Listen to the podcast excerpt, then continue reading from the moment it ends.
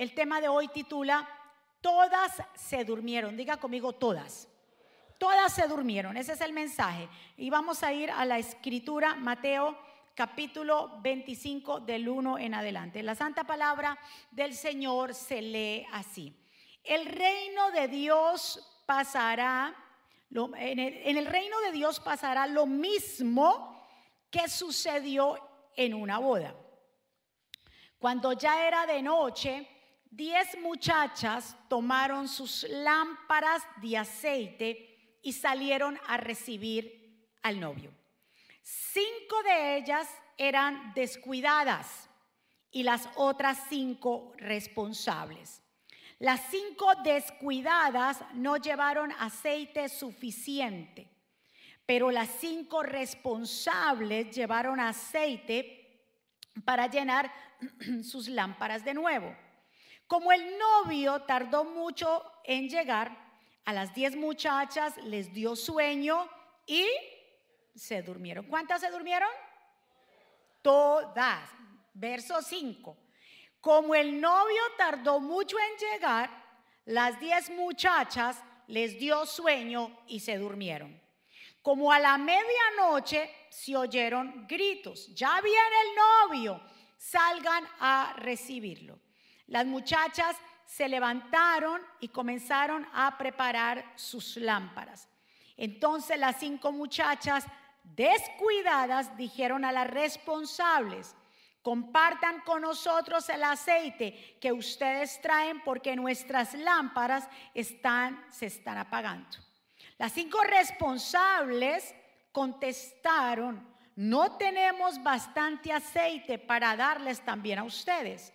Es mejor que vayan a comprarlo. Mientras las cinco muchachas descuidadas fueron a comprar aceite, llegó el novio. Entonces las cinco muchachas responsables entraron con él a la fiesta de bodas y la puerta se cerró. Cuando las cinco descuidadas volvieron, encontraron todo cerrado y gritaron, Señor, Señor, ábranos la puerta. Pero el novio le contestó, no sé quién son ustedes, no las conozco.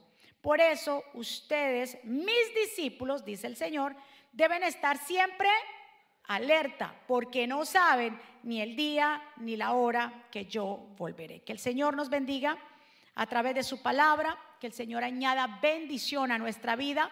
Papá, aquí estamos tu pueblo, un pueblo que está reunido aquí, pero hay un pueblo también, Señor, en diferentes lugares que se reúnen en familia. Yo mengo, Señor, para que tú crezcas, me pongo a un lado para que tú te establezcas, que pases un carbón encendido por mis labios. Tu palabra que es santa, que bendita. Tu palabra la que transforma, tu palabra es el maná, tu palabra es el pan de cada día. Te necesitamos, Señor. Empezando, Señor, este nuevo año. Te pedimos que nos acompañes, que nos enseñes, que nos adiestres. Queremos someternos a tu, santa y perfecta voluntad. Llévate todo desánimo, todo cansancio, toda enfermedad, todo plan de las tinieblas se deshace en el nombre de Jesús. Queda cancelado toda palabra negativa. Declaramos victoria sobre el pueblo de Dios en el nombre de Jesús. Y todos decimos, amén. Quiero que miremos la introducción que hace Mateo capítulo 25 a esta parábola. Esto fue una parábola que el Señor habló y ustedes saben que la parábola es una enseñanza donde Jesús coge una algo terrenal para mostrarnos una verdad espiritual. Y empezando, yo quiero que vamos a analizar y vamos a estudiar esta parábola en el día de hoy. Si ustedes analizan el verso 1 empieza, entonces el reino de los cielos, ¿qué habló primero? El reino de los cielos Dice, será semejante a diez vírgenes. Entonces está comparando el reino de los cielos, dice, y lo está comparando con qué? Con estas diez vírgenes. Y notamos que aquí sucedió algo con estas vírgenes. Entonces él está diciendo, el reino de los cielos lo que pasó y lo que yo les estoy contando, esta, esta parábola, esta historia de las vírgenes, yo lo comparo con el reino de los cielos, que tomando sus lámparas salieron a recibir al esposo. Otra versión dice, una de ellas, cinco de ellas era prudente y cinco de ellas eran insensatas. Entonces, Vemos aquí la comparación. O sea, entonces, la acción de estas mujeres, de estas jóvenes, de estas vírgenes, son la acción de ellas son en esta vida y afectó o afectó su destino eterno. La decisión que ellas tomaron, lo que ellas hicieron, la acción que ellas hicieron en esta tierra, escuche, afectó su destino eterno. Es por eso que el Señor lo compara y nos está diciendo que el reino de los cielos es igual, parecido a estas diez mujeres. Recuérdese que la salvación la tenemos que obtener en la tierra. Ya después de que nosotros muramos, absolutamente podemos hacer nada. Es por eso que si queremos entrar al reino de los cielos, si queremos que el novio abra la puerta, tenemos que prepararnos en esta tierra. Tenemos que tener ese aceite. ¿Cuántos están de acuerdo? Pero para tener un mejor entendimiento de lo que acabamos de leer, vamos a estudiar un poquito acerca del reino de los cielos. El reino de los cielos se refiere al gobierno de Dios en la tierra, porque a veces sí, sabemos que el reino de los cielos también tiene que ver algo del futuro, cuando estemos en las bodas del Cordero. Pero realmente el reino de los cielos también tiene que ver aquí en la tierra cuando Dios se establece. ¿Qué dijo el Señor cuando nos invitó a saber orar en Mateo capítulo 6? ¿Qué dijo? Venga tu reino y hágase tu voluntad. Cuando el reino de Dios se establece en la tierra, cuando dice que donde dos o tres estén reunidos en el nombre del Señor, ahí está. ¿Y sabe dónde está el reino de Dios ahora? Aquí, aquí, aquí contigo, conmigo. El reino de Dios está en tu casa. Cuando nos sometemos a su palabra, cuando nos sometemos al gobierno de Dios, entonces el Dios Todopoderoso nos acompaña. ¿Cuántos están? Dígale a su vecino, Dios está aquí. El reino de Dios está con nosotros. Está ahora aquí mismo. Es un error pensar que el reino de los cielos solo se aplica para nuestro hogar eterno después de la muerte. No, no se trata de solo el futuro, tampoco de un lugar estrictamente hablando. El reino de los cielos está entre nosotros. Diga conmigo, está aquí. Mire lo que dijo Jesús en Lucas 17:20. Los fariseos le preguntaron a Jesús, ¿cuándo iba a venir el reino de Dios? Y él le respondió, la venida del reino de Dios no es algo que se pueda observar. Oiga, no, eh, dice, no van a decírmelo aquí, o sea, no es un lugar, mira, allá está el reino de los cielos, está aquí o está allá. Dense en cuenta que el reino de, de Dios está, ¿en qué?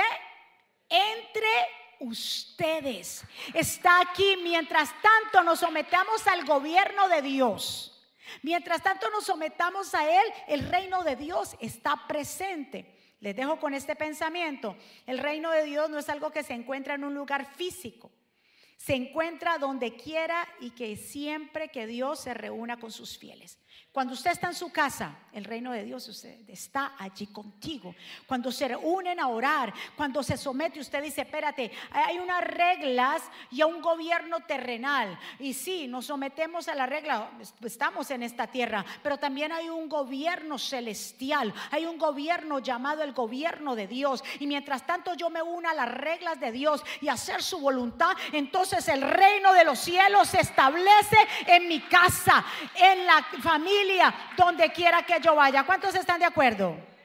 Mire lo que dice, lo acabamos de leer en Mateo 18, porque donde dos o tres están reunidos en el nombre, en mi nombre, dice allí, yo estaré en medio de ellos. Entonces, ¿cómo es el reino? Porque Jesús estaba comparando, dice, el reino de los cielos es semejante a las diez vírgenes. Yo quiero que usted entienda eso. La comparación que hizo Jesús del reino de los cielos con estas diez muchachas. ¿Dónde está el reino? ¿O cómo es el reino? El reino de Dios es cuando Dios gobierna.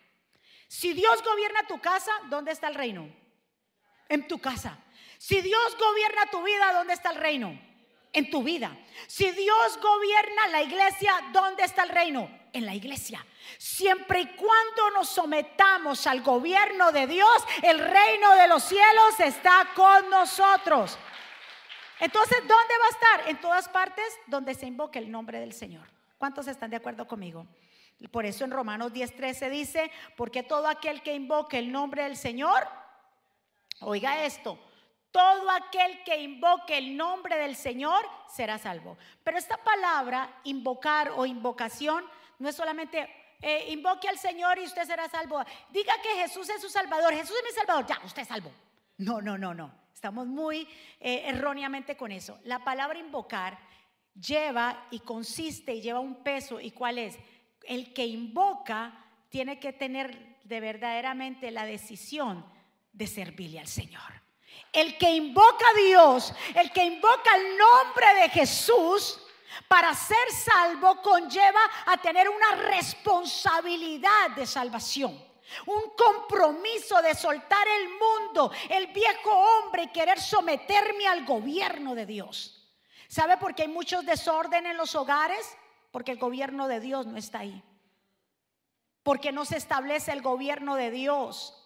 Porque todo el mundo hace lo que quiere porque se, se, se, desligan de la voluntad de Dios, se desligan de la oración, se desligan del ayuno, se desligan de agradar a Dios. Y por eso el reino de Dios no está presente y por eso hay desorden y por eso hay peleas y por eso hay disensiones y por eso hay divorcios en los hogares, porque el reino de Dios no se ha establecido. Para poder que el reino de Dios se establezca en nuestra casa y en nuestro hogar, debemos permanecer sometidos a la voluntad de Dios. El que quiera entrar al reino, ¿verdad que sí? Tiene que estar dispuesto a hacer la voluntad. Mateo 7:21. No todo el que me dice, ah, no todo el que me dice Señor, Señor, entrará al reino de los cielos, sino el que hace la voluntad de mi Padre que está en el cielo. Porque usted aceptó al Señor, usted ya salvo, no vistas que no vas. No, Señor. Si usted aceptó al Señor como Señor, con Jesús como Señor y Salvador, el próximo paso que usted tiene que tomar es someterse a su voluntad, es someterse a su palabra. Dice aquí, no todo el que me llame Señor, Señor, no todo el que diga que es cristiano es salvo. Mm. No todo el que diga que es cristiano, que va a la iglesia, es salvo. No, tiene que haber un arrepentimiento, tiene que haber un cambio de vida, tiene que haber una metamorfosis, tiene que haber diferencia entre lo que éramos nosotros y lo que ahora somos. Pero si yo sigo siendo el mismo triste tigre de antes, ¿qué diferencia? No, yo no puedo ser eso. Cuando yo sé que he nacido de nuevo, cuando yo sé que he aceptado al Señor, que realmente he invocado el nombre de Dios, cuando realmente me someto a Él y hay un cambio. Si antes me enojaba mucho, ahora casi ya ni me enojo. Si antes decía una cosa, ahora ya no la hago. Si antes hacía otra cosa, ahora ya no la hago. Debe haber un cambio. ¿Cuántos quieren entrar al reino de Dios? Hay dos cosas. El reino de Dios que se establezca, que es ya, es ahora, es en el presente. Y está el reino de Dios, entrar al reino de Dios, que es el futuro y es nuestra ciudadanía. Son dos cosas, pero de, de las dos cosas, para poder que se realicen o se manifiesten estas dos cosas, tenemos primero que hacer cambios en esta vida. Después de muerto, ya no. Ya no, no espere que después de muerto usted diga, que Señor, sáqueme de aquí. No, lo vemos el Señor, lo habló cuando Lázaro y, y el rico murieron. Ya no, es aquí. Usted y yo tenemos que sembrar ahora, el aquí, el ahora, es el ya. No es mañana, no es cuando pueda, no es el año que viene, porque no sabemos el día que llegue el Señor. Entonces, miremos de nuevo. El Señor hace esta comparación y volvamos a entrar el verso 1. Entonces, el reino de los cielos será semejante a cuántas vírgenes? Diez. Miren esto, no cinco y otras cinco. De una vez dice las diez, que tomando sus lámparas salieron a recibir al esposo. Ahora empieza, dice, cinco de ellas prudentes y cinco insensatas. Vamos a ver un poquito la reseña histórica de las bodas judías anteriormente. ¿Qué pasaba para poder Jesús hablarnos de esto? Ellos tenían una costumbre, en las bodas judías no es como las bodas de nosotros. En las bodas judías ellos duraban, primeramente era casi un año, más de un año de preparación con la novia, hasta que el novio tenía, los papás de la novia, papás de la novia, tenía que decir, bueno, el precio del dote era como el regalo para usted llevarse a mi hija. El precio es tanto. Entonces, si el tipo no tenía mucha plata, tenía que trabajar hasta lo que fuera para pagarle la dote, o si no, el papá no dejaba salir a la hija. Así que las que tienen hijas mujeres, a, trabajar no, que trabaje el novio, porque e, e, el novio es el que tiene que pagar la dote. Yo no tengo hijas mujeres, así que tengo dos varones, entonces hay que pagar el dote nosotros. ¿Eh? Entonces, se duraba más de un año, pero ¿qué pasaba? Cuando ya se realizaba y se organizaba para la fiesta, dice que el novio salía de su casa a buscar a la novia y la iba a buscar a su casa. Allí el novio en persona entra al hogar, le dan la bendición, se organiza ahí como la ceremonia en la casa de la novia y se, efectúan eso, esas festividades matrimoniales. Ahora, antes de la novia ya salir con el esposo de su casa, la novia recibe las bendiciones de su padre, ella se pone una corona, ahora ya el novio la saca de la casa. Y cuando el novio va con su novia, la saca ya de su casa, se van a donde va a estar la festividad, donde es la fiesta, donde es el alboroto, donde está el vino, donde está el pastel. Entonces cuando ya sale bendecida de la casa de, de sus padres, ellos se van por las calles. Y todo el mundo tiene que tener algo en particular, las lámparas. La persona, porque las calles eran oscuras, cada persona tenía que llevar su lámpara. Si la persona no llevaba su lámpara, no podía participar del festín, de la caravana. Porque en el momento que entraban a la casa del novio con la novia, y si no tenía la lámpara, no podía entrar. Obviamente no estaba en la caravana. Se cerraba la puerta del novio y decía, no hay más campo. El que tenía la lámpara encendida, ese entra. El que tenía la lámpara apagada, se tenía que ir a buscar porque ni siquiera podía participar participar, como quien dice, de la caravana o de la corte. Es por eso que el Señor pone este, eh, este ejemplo tan importante acerca de las lámparas. Yo quiero que miremos la foto de las lámparas y las vírgenes. Sin las lámparas o la antorcha no pueden unirse a la procesión y no se les permitía entrar a la casa del novio. Las lámparas eran hechas de barro, un orificio, Miren esto, y según las creencias, las lámparas significaban el pacto que Dios había hecho con Abraham de cómo las estrellas de los cielos sería su descendencia. Lo que estaban proclamando con esas lámparas, le estaban diciendo a los novios, es que ellos iban a tener una descendencia grande. Escuchen, estas vírgenes no eran las esposas, no era la esposa, ¿eran qué? Invitadas. Ya la esposa es la iglesia, tipifica, el esposo es Jesús, la esposa es la iglesia, las vírgenes son las invitadas. Nosotros somos esas vírgenes, somos los invitados a pertenecer al reino de los cielos. Somos nosotros, pero yo quiero que usted note un dato muy especial. En las bodas de nosotros, ¿quién es más importante, el novio o la novia? En las bodas de nosotros. La novia, la novia es que se lleva el show el, novio siempre con el mismo eh, aquí y el traje, lo vemos de siempre. Pero cuando sale la novia, todo el mundo tan, tan, tan, y todo, ay, la novia y el vestido. Y entonces, pero no, porque es un reino diferente aquí. Pero en el reino de los cielos, si usted nota, aquí quién es el importante, el que se habla todo se habla del novio, porque Él es el que tiene la autoridad para cerrar o abrir la puerta. No es la novia, no es la iglesia. El importante es Cristo, el importante es Dios. Es el importante porque tiene el poder para hacer y deshacer, porque es el que tiene el poder, el que tiene la llave del abismo, es el que pagó el precio, es Cristo el novio el que tiene la autoridad. Por eso tenemos que someternos al novio. Ellas eran las invitadas, pero yo creo que usted note dos cosas, dos cosas muy importantes en esta parábola. Primero, ¿cuántas de ellas salieron a recibir el novio? Ah, volvamos, vuélvame el versículo bíblico para que usted lo analice. Entonces el reino de los cielos será semejante a diez vírgenes que tomando sus lámparas salieron entonces, ¿cuántas salieron a recibir al novio? Acá. Diez. Entonces fueron las diez, no las cinco, no. Salieron las diez. Esto significa, tipifica que todas se habían, todos los que estamos aquí, nos hemos despedido del mundo. Le dimos la espalda al mundo. Dijimos, no quiero el mundo, me convierto a Cristo. Me convierto al Señor, dejo mi pasada manera de vivir. ¿Estamos de acuerdo? Otro dato muy importante. Las 10 tenían lámparas.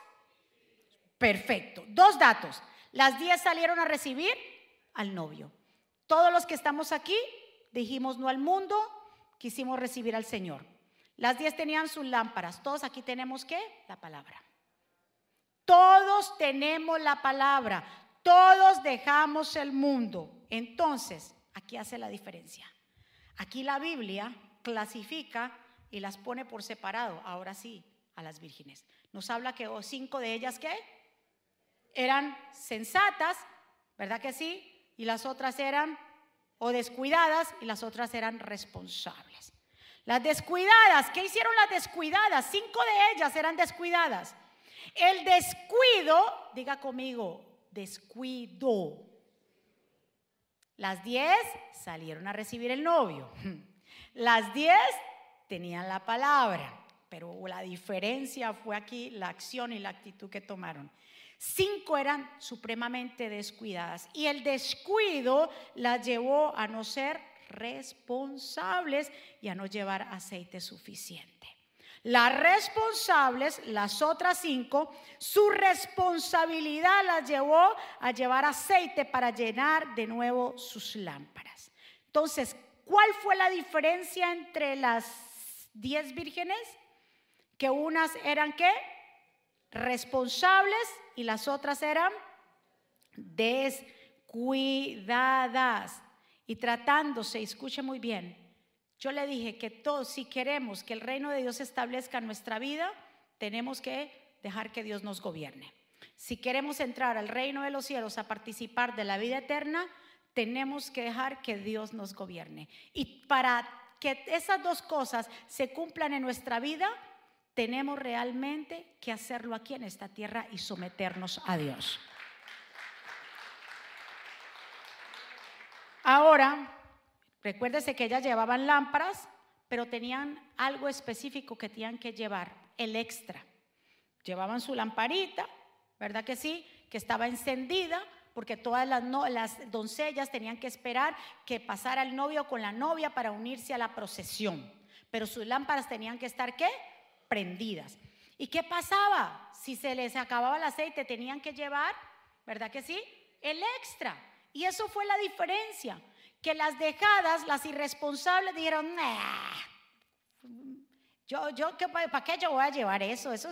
Eso no pasa nada, yo tengo ya la lámpara, pero las otras que eran responsables, que tomaron el llamado de Dios responsablemente, dijeron, no, espérate, yo tengo que llevar el aceite extra, por si llega a pasar algo, tengo con qué encender la lámpara. ¿Qué significa eso, mi amado hermano? Que nosotros como cristianos no podemos ser descuidados en las cosas del Señor, porque en el momento que nos descuidamos, se apaga la lámpara, ¿Y qué pasa si el novio llega?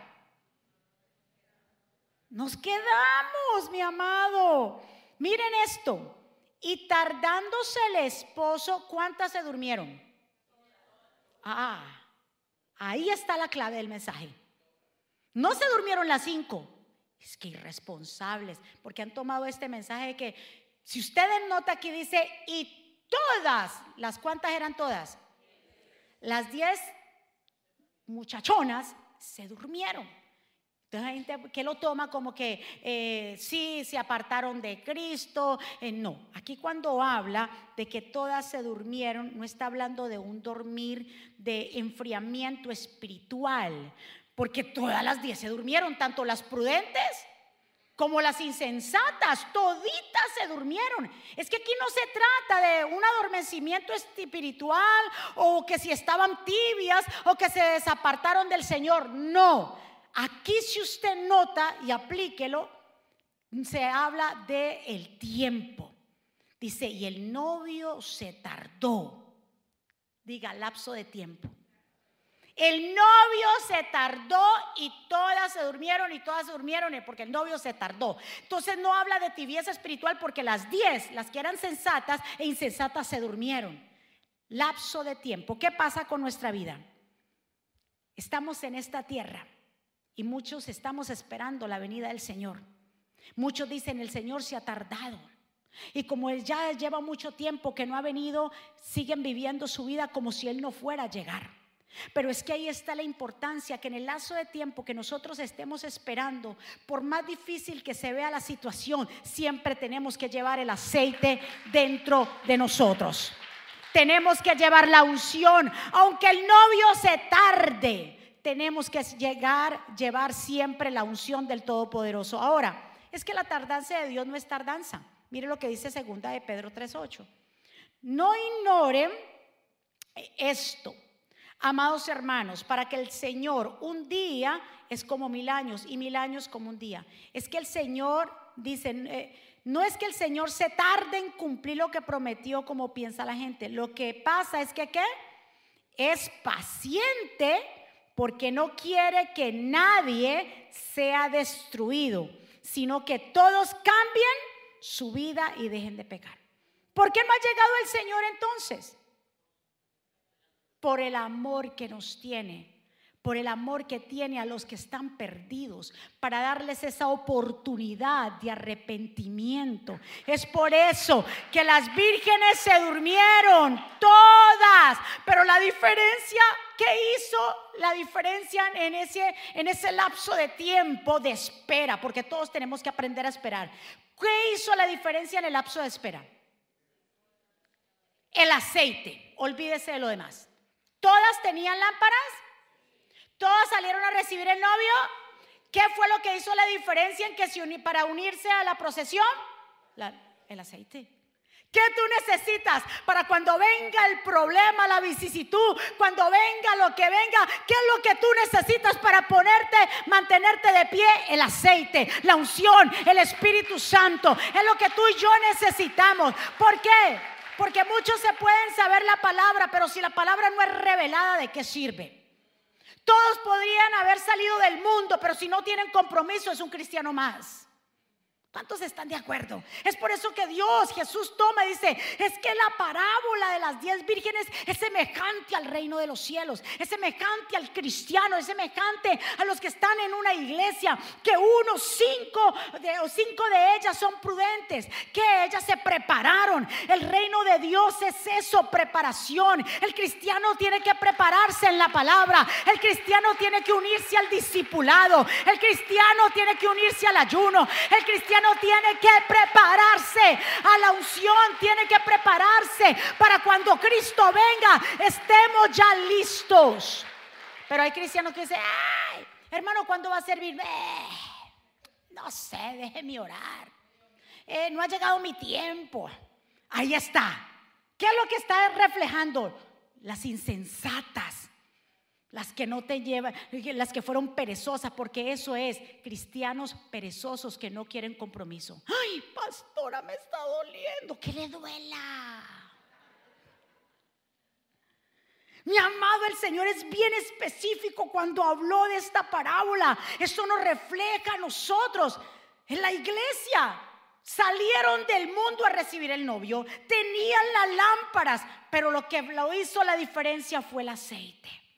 Y el cristiano para poder resistir en el momento de la espera, porque el novio se tardó tiempo de espera, el proceso para poder tú resistir a ese proceso, para tú poder resistir a, a, esa dificultad que ha llegado a tu casa. Lo único que tú necesitas es la unción del Espíritu Santo. Den un aplauso fuerte al Señor.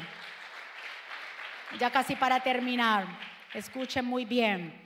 Dice, para los que andan en luz, la llegada de Jesús no nos va a tomar por sorpresa. El Señor dijo, prepárense porque la llegada será como ladrón en la noche. Pero usted sabía que el Señor le dijo como ladrón en la noche para los que andan en oscuridad. Pero para nosotros, los que andamos en luz, escuche esto. Primera Tesalonicense 5, 2. Dice, porque ya saben que el día del Señor llegará como ladrón anoche. Cuando la gente está diciendo paz y seguridad, ¿ve? No pasa nada, los cristianos perezosos, no pasa nada, domingo viene, domingo va, yo voy y vengo. No, dice, vendré de improviso sobre ellos, la destrucción, como llegan los dolores de parto a la mujer embarazada, a las mujeres que hemos estado en cinta, ¿cómo nos llega ese dolor? De repente usted está haciendo, ya va para los nueve meses y usted dice, ay, rompí fuente, duele. Así mismo va a llegar la, la, la, la venida del Señor. Dice, de ninguna manera podrán escapar. Ustedes, en cambio, hermanos, no están en la oscuridad para que ese día les dé o les sorprenda como un ladrón. Ustedes son hijos de la luz del día. Pero para yo ser hijo de la luz del día y no me coja como ladrón en la noche, ¿qué tengo que tener? Ay, gracias, perfecto. Aceite. No es tanto lo que usted sepa es que lo que usted sabe lo aplique. Es lo que usted entienda, lo ponga por obra. No son los años que usted lleve de cristiano, no son los años que usted lleve estudiando. Es que todo lo que tú quieras o has recibido del Señor lo apliques para ser mejor y diferente. Mueva al que está a su lado y dígale, tú necesitas aceite. Si usted ve el aceite, se necesita para todo. Para que un buen arroz quede bueno, ¿qué se necesita? Para que una puerta deje de sonar. Aceite para todo. Ahora el cristiano tiene que estar lleno de aceite. Para cuando vengan los momentos difíciles. Y de eso, ay, yo no sé, yo no sé, pero aquí yo, Dios está ministrando, Dios está hablando. Escuche, mi amado. Y el aceite no es, el aceite de la unción no se consigue por ahí ni en la bodega de allí en la esquina, ni en la farmacia de allí. Óigame, para poder que haya un buen aceite de oliva, primero tuvieron que ser las olivas prensadas. Tú y yo tenemos que aprender que aunque venga el momento difícil y resistamos, ese aceite va a caer, ese aceite va a descender, ese aceite nos va a ungir y nos va a poder dejar que nos mantengamos de pie. Póngase de pie ahora sí. La diferencia las vírgenes la hizo. Pero no, no el aceite que llevaban en las lámparas, porque todos también lo tenían. Era el aceite extra que llevaban. Por si se tarda, oh, tengo que mantener con mi Señor porque yo no sé este año cómo me va, qué va, me va a pasar, cómo vienen las cosas, pero yo me preparo de antemano. El cristiano se tiene que preparar de antemano. El cristiano que no se prepare, se le cierra la puerta. Dice aquí bien claro que cuando llegó el novio, claro, las otras, todo el mundo se paró, se despertaron las 10, porque las 10 se durmieron. Y las, las, cinco que tenían aceite extra, hay que encender esas lámparas. Y las otras la tenían como. Y le dijeron, y son tan, tan sinvergüenzas, y aquí no sé, da un mensaje tremendo. La unción es propia. Tú no puedes decirle, dame de tu aceite. Yo le puedo decir al pastor, pastor, dame de ese aceite. Es que el colesterol. Pastor, dame de ese aceite. Pastor, este, eh, ponme tus oraciones. Pastor, ayuna por mí. Pastor, ahora una oración. Yo tengo que preparar mi propio aceite. Y le dijeron a las cinco que llevaban el extra, tome de tu aceite. ¿Y qué le dijeron las otras?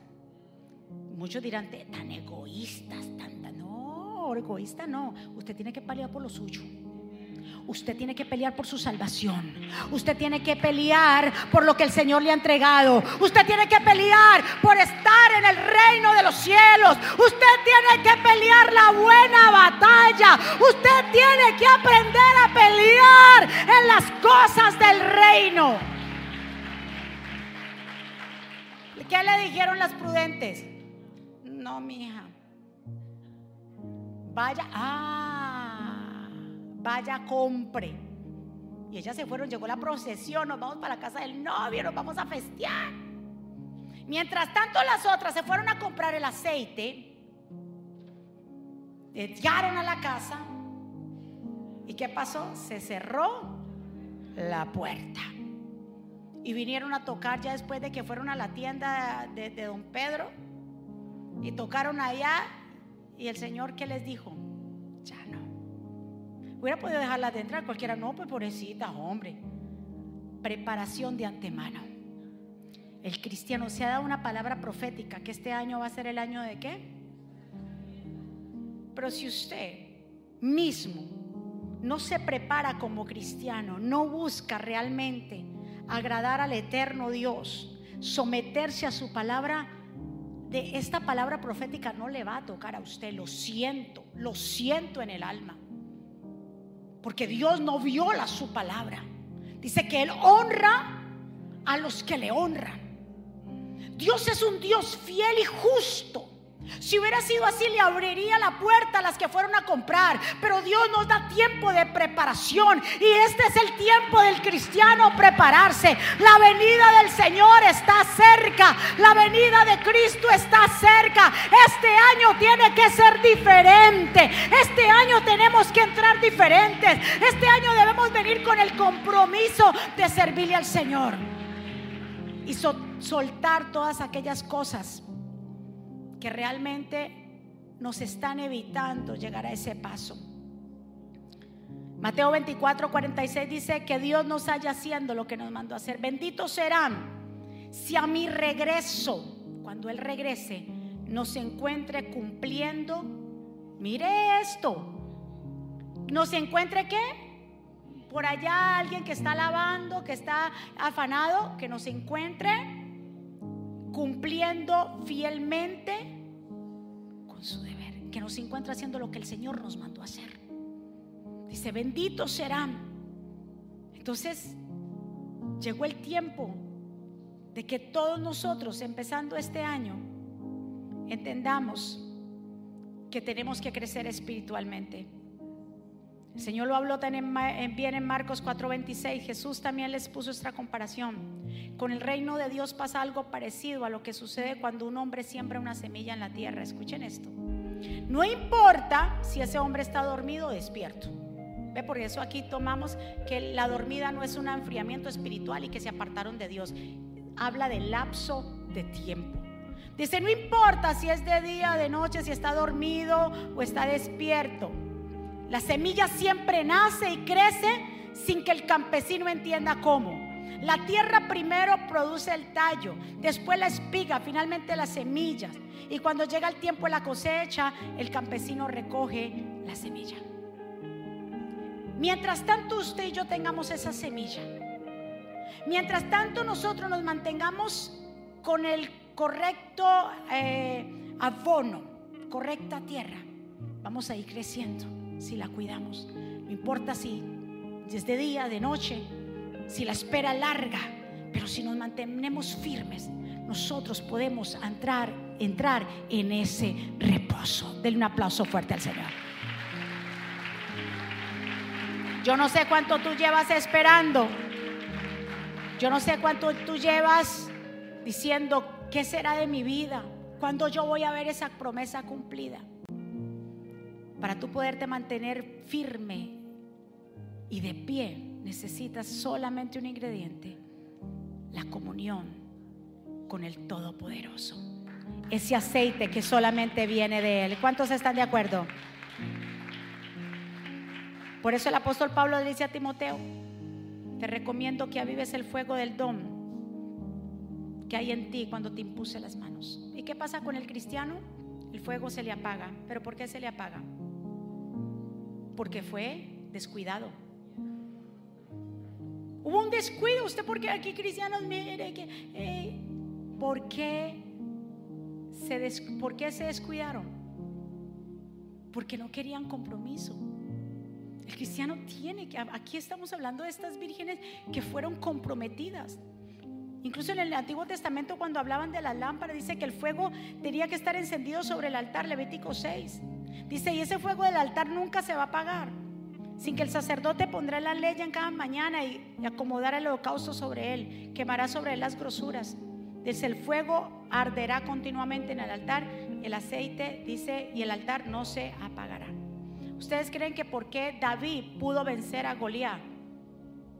¿Por qué ustedes creen que David pudo vencer la persecución de Saúl? Por la unción que llevaba. ¿Usted cómo va a vencer esos ataques? Por la unción que llevas. Por recuérdese, la unción no se compra, la unción no se regala.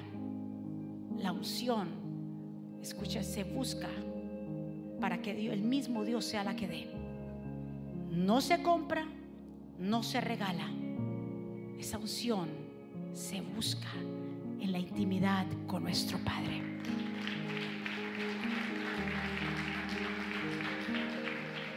Las diez vírgenes es la representación de la iglesia.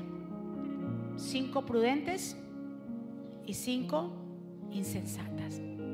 ¿Cuál de los dos grupos? Porque hay dos. Siempre acuérdese que yo se lo he dicho. Hay dos grupos. El Señor dice, el que es conmigo, el que no es conmigo es contra mí. Dos grupos. ¿Cuál de los dos? ¿Es de las insensatas o de las prudentes? Preparación. Este es un año de preparación. Dígale a su vecino, prepárate. Lo que está pasando en el mundo este año es un año muy crucial. Es un año de elecciones. Es un año crucial para todo el mundo. Y si nosotros, el cristiano, no está preparado, se va a levantar una ola de un enfriamiento tan horrible que si tú no, si tú no te cuidas y no estás preparado, te vas con esa ola del enfriamiento. Pero si tú estás preparado, si tú estás buscando, si no te conformas solamente con venir a la iglesia, con haber salido del mundo, si no profundizas aún más. Todos estamos esperando la llegada del, del Señor, pero para poder que si estamos esperando esa llegada y poder entrar al reino de los cielos con Él, tengo que tener ese ingrediente necesario, el aceite. Del otro aplauso fuerte. Levante sus manos hacia el cielo. Amantísimo Padre Celestial, aquí estamos tus hijos. Te damos gracias por tu amor y por tu misericordia y por tu bondad. Gracias por este pueblo que ha llegado aquí y un pueblo que nos está viendo allá. Señor, iniciamos un nuevo año y te pedimos que tú nos enseñes a ser prudentes, a ser responsables con lo que tú nos has dado. En el tiempo de espera te estaremos esperando, pero preparadas. Porque para los que andan en la luz, Jesús dijo, yo soy la luz del mundo y ustedes no andarán en tinieblas. Los hijos de la luz no andarán en tinieblas y es por eso que no llegará como ladrón en la noche. Porque hay una preparación. No permitas que las vicisitudes, los afanes de este mundo enfríen la pasión por Dios, el fuego, que apaguen el fuego que hay en ti. El mundo corre de aquí para allá. El mundo se afana. El mundo pelea por cosas triviales, efímeras, pequeñas. El mundo le pone atención a las cosas terrenales. Y ahí no van a encontrar el reino de los cielos. El reino de los cielos no está aquí ni allá. El reino de los cielos está cuando el gobierno de Dios se establece en nuestros corazones y en nuestras vidas y en nuestros hogares. Padre, gracias por este tiempo, por las vidas que están aquí, por las vidas que están allá. Levanta tus manos y adora al Señor ahí donde tú estás. Si tú eres nuestro amado,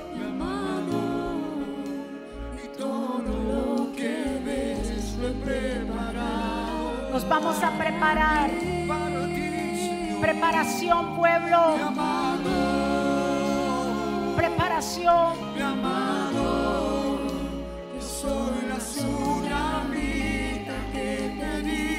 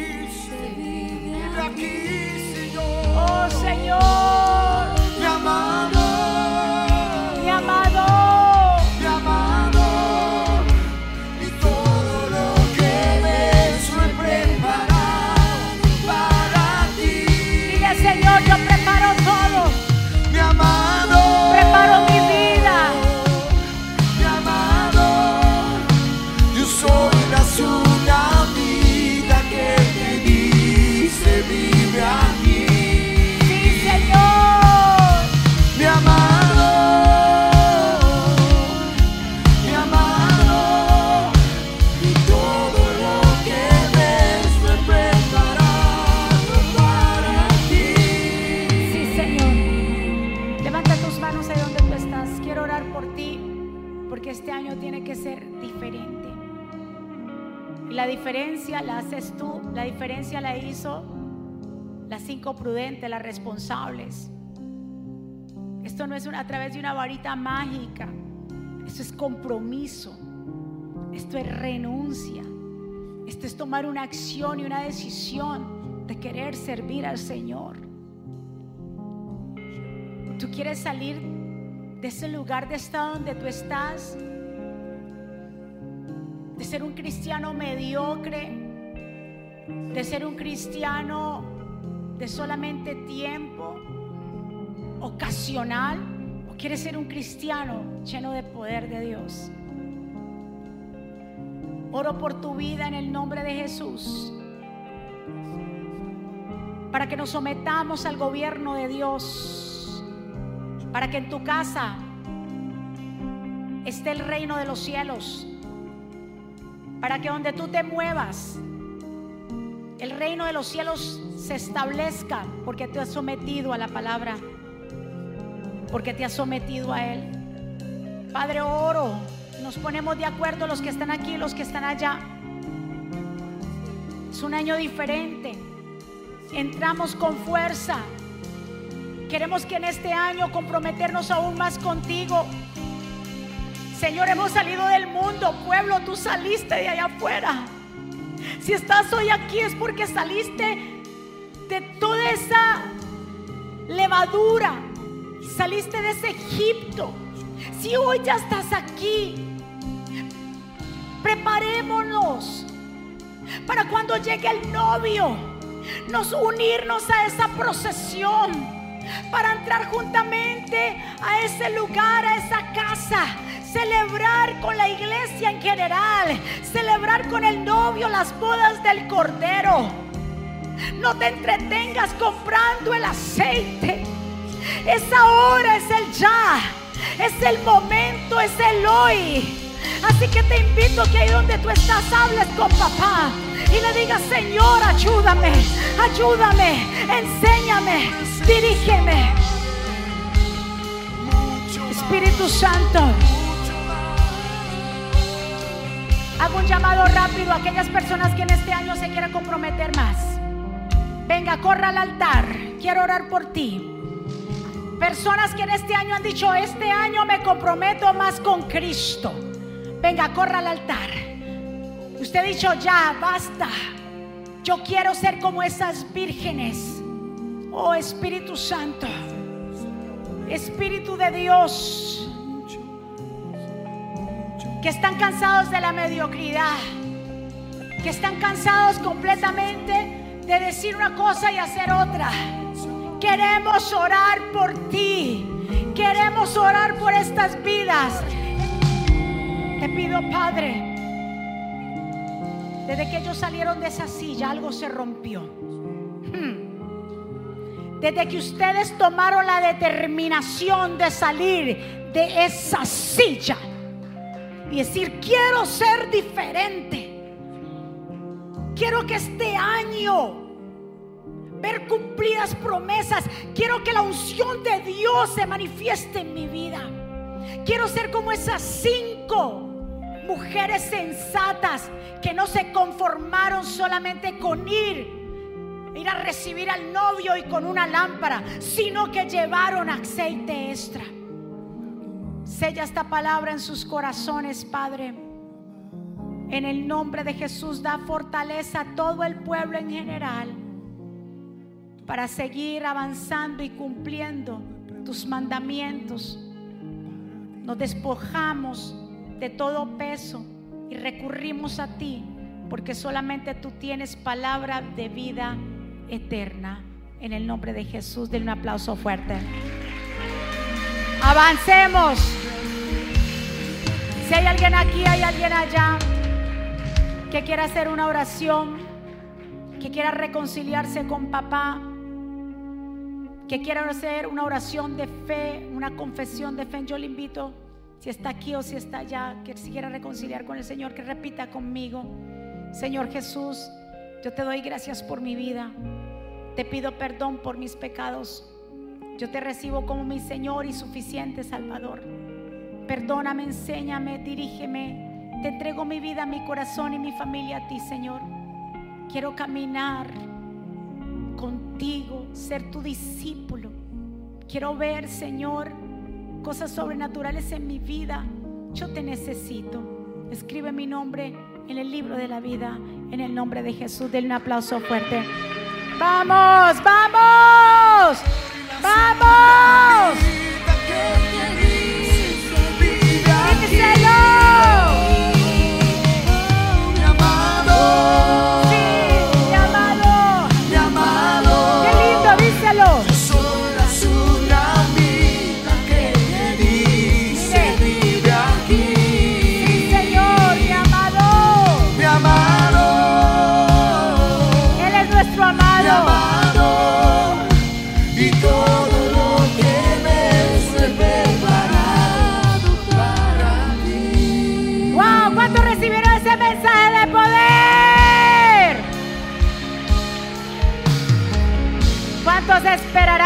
pacientemente la llegada del Señor?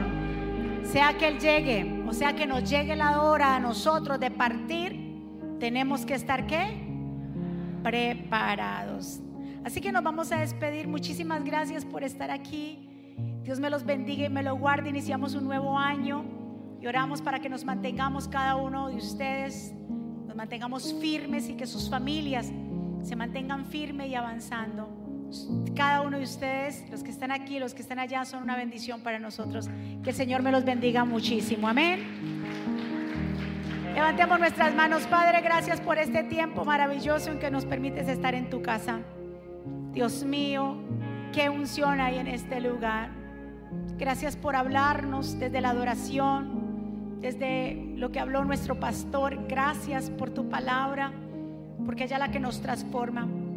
Tu pueblo sale bendecido con nuevas fuerzas de seguir avanzando, de seguir con ese aceite. Gracias Espíritu Santo. Pueblo del Señor, que Jehová te bendiga y te guarde. Que Jehová haga resplandecer su rostro sobre ti, tenga de ti misericordia. Que Jehová alce sobre ti su rostro y ponga en ti paz.